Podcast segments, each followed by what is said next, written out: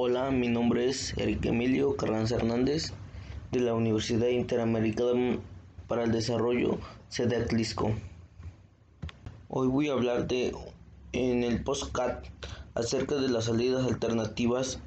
al proceso penal en referencia al Código Nacional de Procedimientos Penales.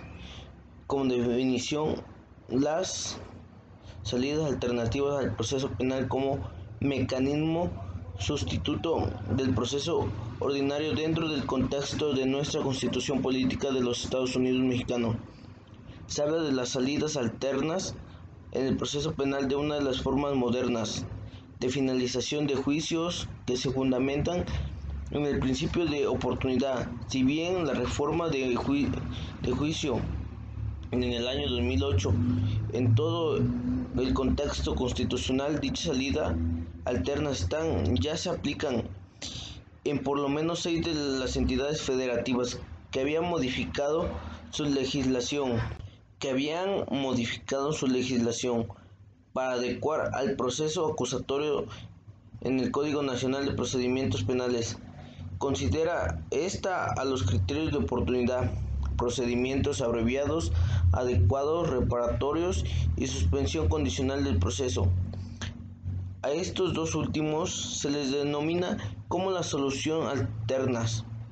Siguiendo con el fundamento normativo de referencias, la reforma constitucional de seguridad y de justicia del año 2008 concluyó expresamente los más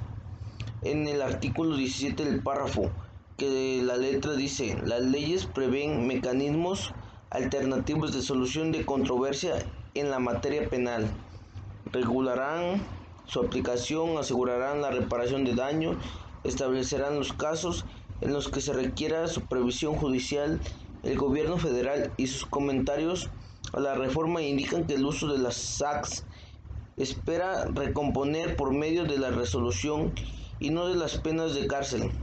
El orden social quebrantado de hechos de salidas alternas al proceso penal podría aplicarse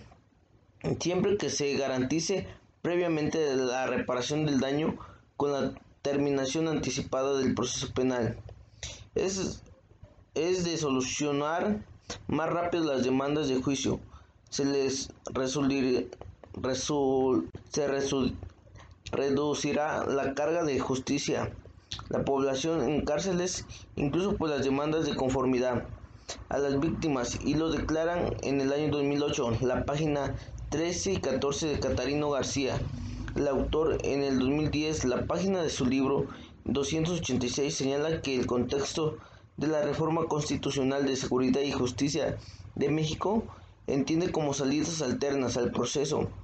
penal o una variante del procedimiento que incluyen aquellos en donde se sentencia el imputado con base en un proceso de etapas abreviadas, dos, en los que el Ministerio Público, con base en sus facultades, abstienen de accionar penalmente pese a la existencia del delito, y, y de querella, en donde con intervención de la víctima o el ofendido se acuerda la finalización del proceso de la reparación del daño causado tal cual como son procedimientos especiales del proceso penal de acuerdo a la naturaleza jurídica de las es preciso vincular con, su clasificación por ambos aspectos en esta relación así las salidas alternas se clasifican por número 1. Facultades especializadas del Ministerio Público para no accionar penalmente, pese a la existencia del delito. 2. Procedimiento que potencia la participación de las víctimas y ofendidos con el fin de buscar la reparación del daño de, de querella, lo cual lleva a la finalización del proceso penal. 3. Procedimiento que entiende la, a la reducción del proceso penal ordinario, la naturaleza jurídica de las MAX, varias dependencias de los tipos de salidas alternas a tratar. Así pueden ser salidas heterocompositivas y un tercero, imparcial. La resolución del conflicto o autocompositivas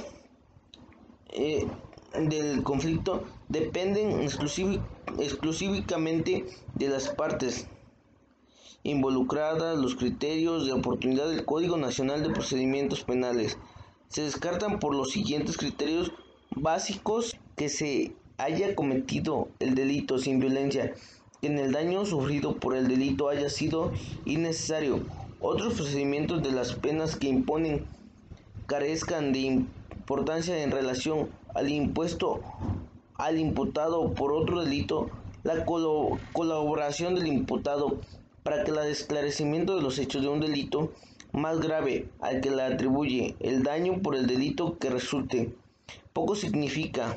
socialmente y pone la aplicación de las penas en relevante para los fines preventivos de la política criminal en un sistema reparador.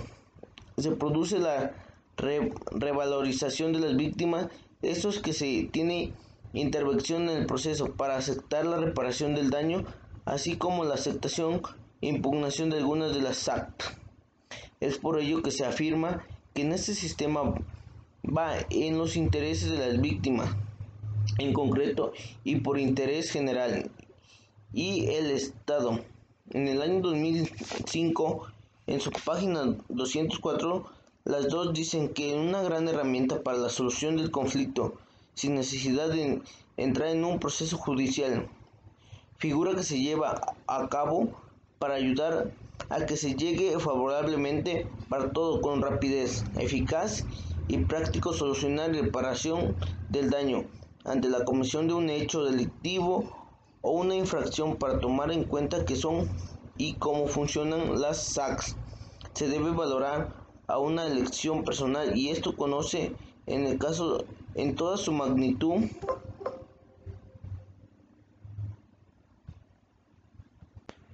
conocer los criterios de probabilidad, analizar la persecución social indagar la posibilidad de solución